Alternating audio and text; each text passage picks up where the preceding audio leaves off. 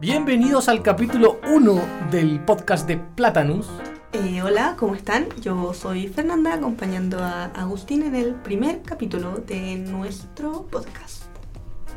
Y siempre el primer capítulo. Sí. No, pues era un, Era un piloto. Sí, Ah, ya. pues, y además somos ingenieros, partimos en cero, ¿no? Ah, toda la razón. Partió la rey. Ya. Y aquí cada uno se, Estamos, cada ah, uno sí, se estamos presenta. con el negro, eh, Juan Ignacio Donoso. Ese soy yo. Sí, estaba preguntando si cada uno se presentaba. Eh, la feña nos preparamos unas preguntas para atacarnos. Ya, pues para comenzar entonces el podcast número uno, les cuento, pues, el día de hoy vamos a preguntarle a Agustín cómo fue su experiencia en StarConf y al negro cómo parte más técnica del deploy automático. Eh, ya, pues Agustín. La ¿preparado? O sea, me, me van a retar porque yo tengo amigos que hacen la StarsConf. Pero yo siento que igual estuvo un poco peor que las veces anteriores. Chachán. Uh. Claro, pero ¿Por estoy qué? pelando el coffee, por ejemplo. Que era jugo yupi, café, eh, ¿cómo se llama? Nescafé y, y galletitas don- de esas de donut como puestas en su empaque original. Sí. Como que lo encontré muy flight. Ya, pero, Ya, pero da lo mismo eso, ¿no es cierto? El contenido. el contenido, Sí, es verdad, un detalle. No, el contenido estuvo bueno y em, me tocó dar una charla también. Bueno, también de una charla eh, An- eh, Andrés Marinkovic y Daniel Pérez, que son dos ¿Y amigos. ¿De qué fueron las charlas? Em, bueno, a- o sea, habían varias, pero eh, Andrés contó un poco sobre la experiencia con Fintual de llegar a Y Combinator y estuvo muy, muy buena la, la charla, muy entretenida y llena de memes, todo el mundo se cagaba la risa, súper buena.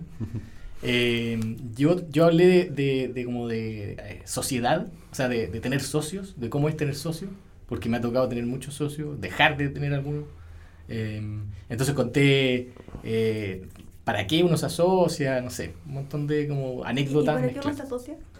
Eh, dije con dos cosas, eh, para complementarse eh, en conocimientos o en capacidades, es lo más obvio. Y lo segundo, como para apoyo emocional, porque cuando uno la está cagando, eh, necesita que alguien también se sienta mal, digamos, al lado, para estar como más acompañado en, en el, en el viaje. También es bueno compartir las cosas buenas. digamos. Tener Ah, alguien con también, quien compartir. que celebrar, sí, también es choro. Bacán. Oye, y más preguntas de la StarConf. Eh, ha sido a más ediciones, ¿verdad? Sí, pues, sí, con el negro fuimos a una, ¿te acordáis? Eh, Como la primera, ¿o no? Debe haber sido la De, primera. de hecho, de hecho, yo me estaba preguntando, ¿se, se llama StarConf? o ¿Ya no se llama Ah. StarTechConf? Se llamaba StarTech Conf y tuvieron un problema con un gallo que registró la .com. No te creo. Pero era como parte de la organización y después se salió.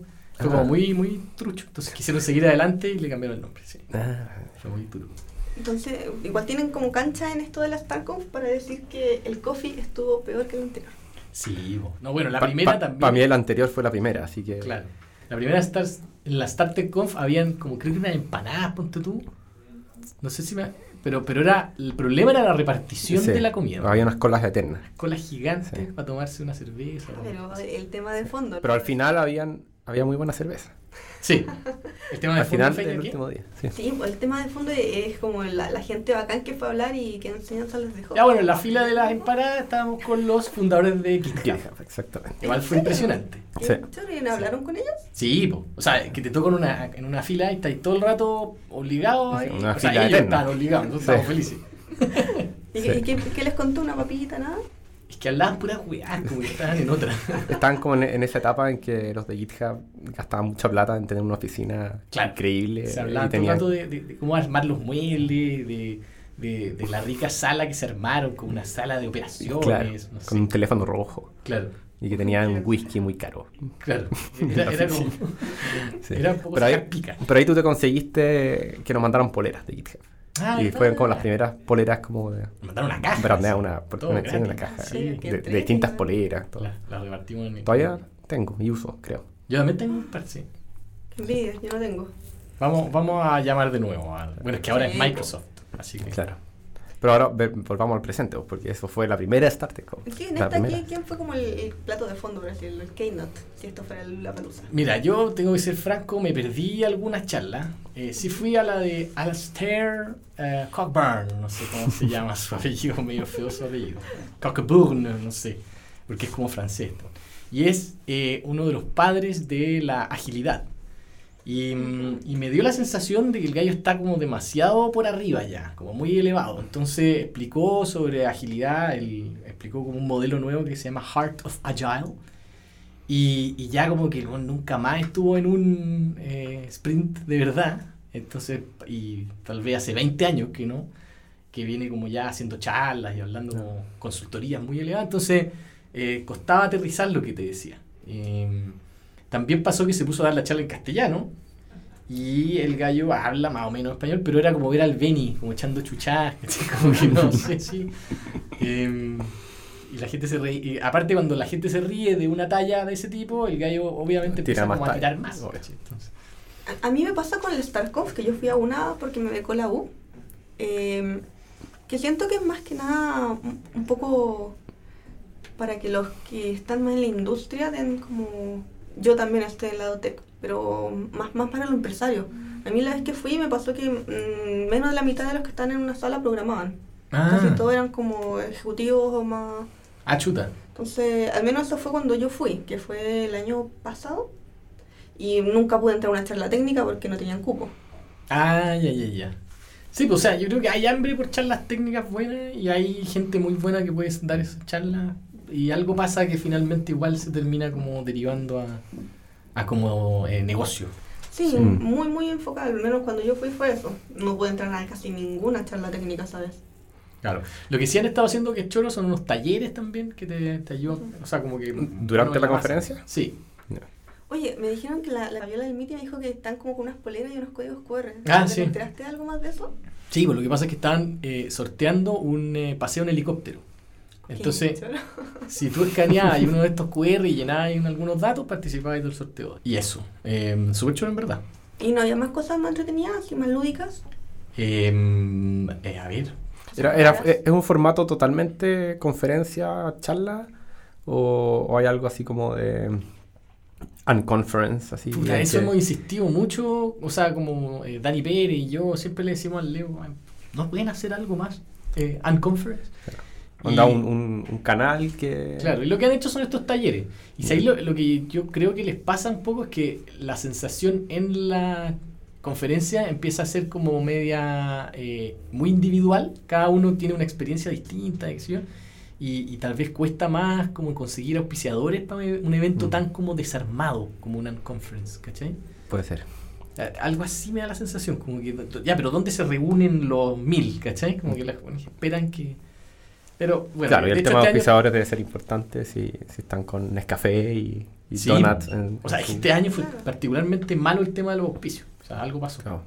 Sí, los organizadores son excelentes. Yo encuentro que toda la parte como de, de que te, te escribían para... Yo sé, yo era speaker y me escribían con mucho tiempo de anticipación y muy claro y, y formato 16.9, no sé, y todo bien, bien clarito.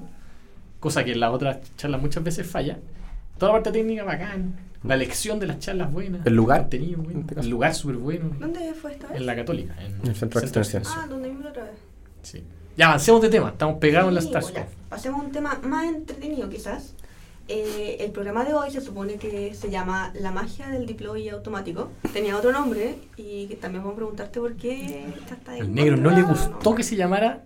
Eh, las magias de DevOps. Claro. Partamos con eso, pues negro. ¿Por qué no, no DevOps? ¿Qué es DevOps? ¿Qué es deploy automático? Chuta. A ver, no, no me gustó que, que partiéramos hablando de DevOps porque no siento que seamos un gran ejemplo de DevOps. DevOps diría yo que siem- siempre se piensa y es muy fácil decir que DevOps es como un rol, como que alguien es DevOps. El, el DevOps. El, el DevOps. Llamen al DevOps. Exacto. Pero, pero en verdad no debiera ser así. eh, el DevOps es como, es, es como más cultural, más transversal a todos los desarrolladores. La idea es que, que en el fondo todos estén, en- estén bien metidos y entendiendo qué es lo que están deployando, qué es lo que están corriendo test en CI. eh. Entonces, en, en Plata nos, pa- nos pasa que pseudo tenemos un rol de DevOps y, y cae en mí. y, y claro, yo, yo no, no, no he logrado como traspasar realmente que esa, esa responsabilidad vaya... De, de a poco algunas cosas van, va cada desarrollador tomando esa responsabilidad, pero, pero creo que podríamos hacerlo mejor. Como una responsabilidad más distribuida, esa es la idea. Bueno, y en, en Platanus hace un tiempo empezamos a usar Heroku Hace harto tiempo ya. Sí. Sí. ¿Cómo fue esa decisión? ¿Te acordáis? Yo creo que vi- vino de tratar de alivianar la carga de... ¿El de- DevOps? Del DevOps. de, La, carga de mantención de servidores y inventar la rueda de cómo hacer deploys. Sobre todo teniendo en cuenta que hacemos proyectos a cliente, que no siempre son proyectos muy grandes, no, siempre son proyectos eh, muy a largo plazo.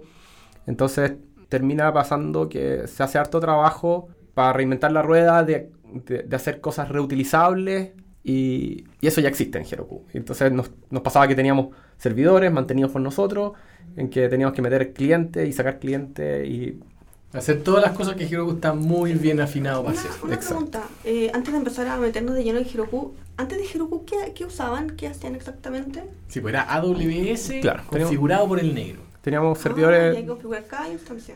Claro, teníamos instancias en AWS, estaban configuradas con Ansible para no tener que meter mano muy directo en, en la máquina. Usábamos Capistrano para publicar, para hacer el deploy, que en el fondo...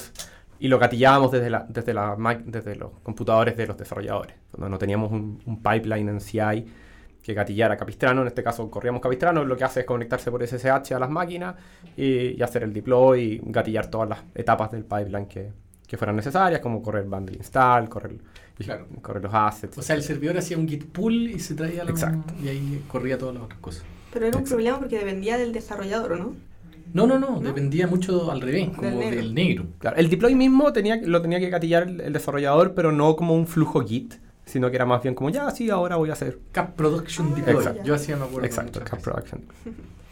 Pero fue, fue una época entretenida, salieron hartas gemas como extensiones de Capistrano que, Una Que- muy famosa que se llamaba Negroku. claro, era era una, una, una- una gema que al final eh, como que extendía Capistrano con todas las prácticas y todo como la, los estándares que habíamos ido definiendo de cómo nosotros hacíamos el deployment y cómo nosotros corríamos ciertos procesos. Pero al mismo tiempo Capistrano, o sea, este Negroku dependía de otras gemas que, que era Capistrano, extensiones de Capistrano para Nginx o para, para correr otro, otro tipo de, de aplicaciones en el servidor. Eh, algunas de esas las hicimos nosotros y están open source en GitHub y otra gente la usa, así que esa fue... Al menos para mí fue como mi, mi- fueron, fue mi primera como oportunidad de aportar al open source eh, como, como, y que yo vi retribución así, no sé, con 70 Sí. estrellas. No, en, ese, en ese tiempo era heavy, como tú te das vuelta por internet de repente buscando resolver un problema de Capistrano, qué sé yo, que no sé qué, ¿verdad? y de repente llegaba ahí un comentario del negro. Entonces era como miráis para el lado y decís, "Este weón está sentado acá. Mejor le pregunta a él. Claro. Oye, ¿y por qué, en qué minuto deciden de, decir ya, hasta acá llegamos con Negroku, nos vamos a cambiar a Heroku? Fue duro, fue duro. Sí, y como, ¿qué, ¿qué les hizo ese cambio? Porque igual tenían al- algo bien armado. Sí, eh, o sea, siempre es duro de- de- dejar de usar algo en que trabajaste harto, pero, pero se veían hartos beneficios. Eh, eh, Heroku tenía, tiene como una propuesta de cómo hacer continuous deployment eh, muy clara.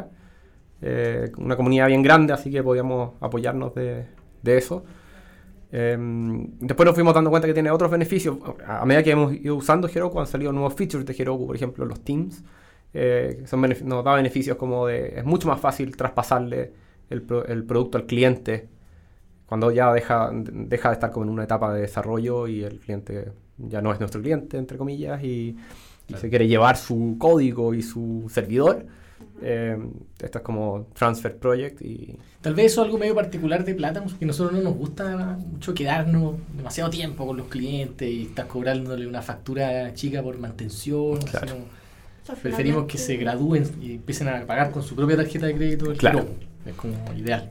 Eh, También yo creo que por parte del cliente, si está haciendo su propio startup, él prefiere tener su aplicación y eventualmente tener sus propios desarrolladores si es que está creciendo. No, También. Sí. Sí. Claro, y no, y no depende de que, de que su aplicación esté corriendo en, en los servidores de Platanus. Porque Y, si el Platanus quiere, lo puede bajar el servidor y hasta ahí llegó. Exactamente. Y, y en el fondo hay, y hay un trabajo de, de- de hacer esa migración, que o la tiene que hacer él o la tenemos que hacer nosotros. Y con, con Heroku uno de los beneficios es esto, que podéis traspasarlo de una. Bueno, no sé, Her- ¿qué más? Her- Heroku está como muy, ah, para la comunidad Ruby aparte, es muy... Como fácil. como- de- sí, es como, como que hay mucho para Ruby en Heroku. Yo creo que jun- un poco junto con, con la decisión de Heroku empezamos a mirar también correr los tests en, en algún servicio de integración. Nosotros Eh, estamos ahora usando Circle CI, Claro, usamos Circle CI y en ese momento Heroku no tenía... Hoy, hoy día tienen un servicio de, de build, o sea, una- una- un, un servicio de test, como CI test, test CI, algo así se llama. Y, y uno podría correr los tests en Heroku y de ahí hacer el, el deploy. Eh, nosotros usamos Circle CI y, y ahí hemos inventado maneras de, de correr nuestro, nuestros pipelines de test usando Docker. De alguna manera trata- tratando de que todos los proyectos sean bien parecidos. Que al final los proyectos que, que hacemos son bien parecidos. Entonces, ojalá que, que las definiciones de cómo se corre CI, cómo se hacen los builds en Heroku, eh, ojalá que sean cross proyectos más o menos. O sea que No, ahí la clave para que los proyectos sean parecidos es usar lo que tenemos de Potassium, que es como un eh, inicializador Claro, de, de un Rails.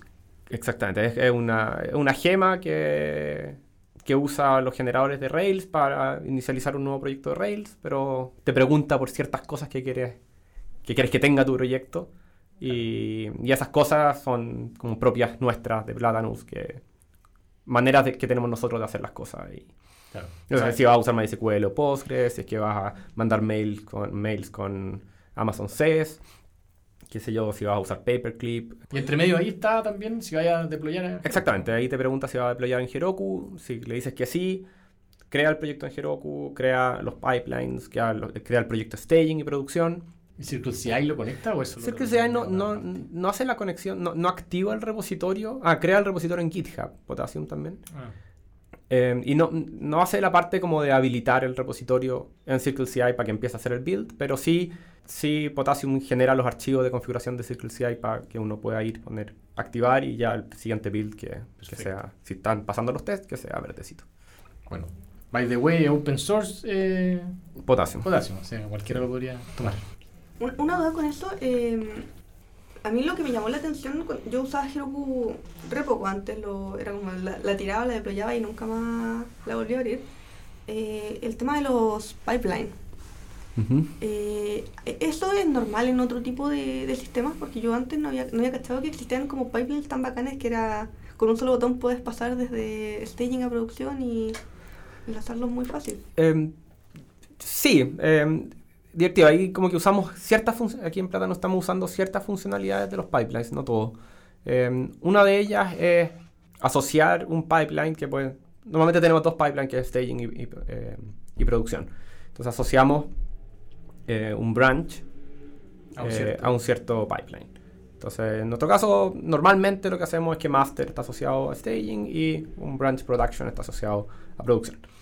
Eso significa que cual- cualquier push a master que pase los tests en Circle CI se hace deploy automáticamente a staging. Eh, cuando uno quiere más declarativamente deployar a producción, hace merge de master a producción y eso gatilla test, gatilla un nuevo build en producción y se hace el deploy en producción automáticamente. Lo que no estamos usando es, es una funcionalidad que se llama promote. Al final, Heroku como que viene un poco de antes del mundo, viene de antes de Docker en el fondo, pero al final también usa containers y cuando uno hace un proceso build es como el equivalente a hacer un Docker build y no hace una imagen Docker, sino que hace un Slug que es equivalente a un container. Entonces, eh, esa imagen que hicimos en staging ya está creada y por cómo funciona Heroku, eh, siempre estamos muy em- empujados a que la, co- la configuración sea por varia- variables de ambiente. Entonces, esa misma imagen podemos montarla en la aplicación de, de producción y teniendo variables de ambiente distintas, Funciona, podemos correr claro. producción. Y nos saltamos todo el Build. el- todo el build, correr los tests de nuevo, correr eh, el build de nuevo. Y eh, efectivamente sería mejor porque nos vamos más a la segura que estamos Claro. Corriendo, corriendo exactamente lo mismo que probamos en staging, correrlo en producción. Eso, eso no lo estamos haciendo y a lo mejor sería bueno Aprovechar la. ap- aprovechar la... la- eso. sí, exacto. Claro, oye, y ahora que estamos hablando de Docker, nosotros no estamos integrando tanto Docker. ¿Cómo podríamos meterlo en el... en cómo está ahora Heroku o no se puede o incompatible? Sí, sí, hay- hay- yo veo varios, varias cosas que podríamos hacer. Eh, a ver, hoy día lo estamos usando para definir eh, cómo se corren los tests.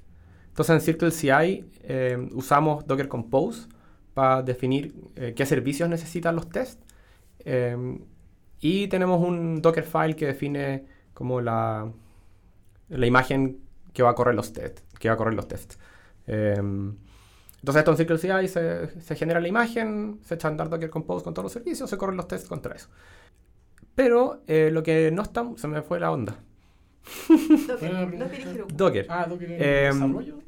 ¿Tu, tu pregunta iba sí, como para ya, usarlo en desa- desarrollando? Sí, eso mismo podríamos usarlo en desarrollo, pero hoy día nosotros usamos Mac y, Docker en Mac todavía no está bien solucionado el tema de, la sincronización. Como usan una, una máquina virtual Docker en Mac, eh, no está bien solucionado el tema de, de velocidad cuando compartes archivos desde el host hasta esta máquina virtual que es Docker. Entonces, correr un bundle install montado en una imagen Docker desde el host Mac es insufriblemente lento. Entonces, yo creo que no, no está para eso, para eso todavía. Tal vez si estuviera, usáramos Linux se podría. Pero, pero sí tenemos como cosas intermedias. O sea, ya, ya tenemos que usamos Docker eh, y Docker Compose, donde podemos definir exactamente qué servicio usamos y que usamos MySQL con versión X, etc. Eso ya lo estamos haciendo en test. Desde Buda estamos trayendo una práctica que, que empezamos a hacer, que es también definir un Docker Compose con los servicios que vamos a usar para desarrollo. Por Em, ejemplo. entonces, en vez de instalar MySQL o Postgres, Redis, Elasticsearch en, en el Mac, Todo la satélite. Ah, eso. to- la- claro, cada, cada proyecto define en su repositorio cuáles son los servicios que necesita para, para ejecutarse. Y nada, pues hay un Docker Compose y hay un Makefile que te hace como la vida más fácil de levantar ese... Claro, Ese Docker Compose. el Puma sigue corriendo en tu computador. O sea, ese Claro, es el modelo que estamos usando. Claro. Pe- Pero después, ¿esto cómo pasa? ¿Heroku se sube nomás el Docker Compose y Heroku lo agarra más? No, no. adelante? Esto es como lo estamos usando pa- un poco para desarrollo en este modelo, para si hay después, y no estamos usando Docker Ah, en ok. Heroku. Podríamos, eh, hace ya, hace, hace harto tiempo que Heroku tiene como en beta el soporte de Docker. Creo que la semana pasada lo sacaron como GA. Y podríamos evaluarlo, pensar qué beneficios puede tener. La idea es que uno puede construir una imagen a partir de un Dockerfile en vez de usando los build packs de Heroku y usar esa imagen para echar a correr el container en Ya, Heroku. O sea, tal vez la ventaja podría ser que se parezca un poco más a lo que usamos en producción. O sea, en, En- test, en eh, perdón, test. en development, quiero decir. Claro, que en, de- en development igual no estamos usando Docker para correr nuestra aplicación Nuestra Rails. aplicación no. Entonces, en este caso, igual no estaríamos haciéndolo. Pero sí, lo que sí hoy día sí estamos haciendo es, es correr los tests en un container Claro. definido en un Dockerfile. Y ese podría ser mucho más parecido a lo que se corre finalmente en producción. Claro. Ese podría ser un, un beneficio. Bueno, oye, y una, una, un tip así para, el radio escucha. Caché una cuestión que se llama Captain. Que Ah. la, la feña no lo tiene instalado. Está, está medio anticuada. en el- Lo que pasa es que esto es como el bleeding edge de plátanos. que el negro está proponiendo. ¿Y, y qué, ¿Qué- es eso? Sí. Ah, Captain es una aplicación súper chiquitita, como de menu bar, de menu bar de, de Mac. Entonces es un icono en la parte de arriba y al lado del reloj, en que te, te muestra eh, todos los containers que tienes corriendo. En verdad todos los que están creados.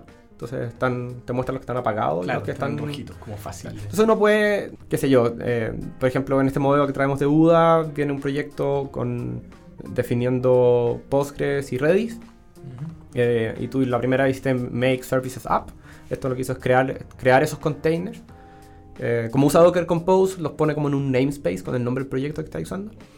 Eh, y la gracia es que en este Captain ves una lista de todos estos servicios agrupados por estos namespaces. Eh, y tú puedes prenderlos, apagarlos, ver en qué puerto está, está escuchando, etc. Entonces, eh, es para que no está tan cómodo en la línea de comando haciendo Docker Compose PS. eh, Claro, es una buena herramientita. muy simpático. Bacán. Ya, po. Estamos ya con las preguntas técnicas. Eh, yo creo que cortito nos va a salir este, este podcast. ¿Lo cerramos? ¿Nos cerramos ya? Yo creo. Porque Sí. si no va a ser muy largo. Sí, ya. Ahora creo que fue bien técnica la bien potente, entonces el que está escuchando de verdad debe estar ya cansado. Llegando a la pega. Ya. Ojalá que no haya dicho ninguna barbaridad. No, si no paso viola. Muy bien, gracias. Excelente. Gracias. Chao, Gracias, chao.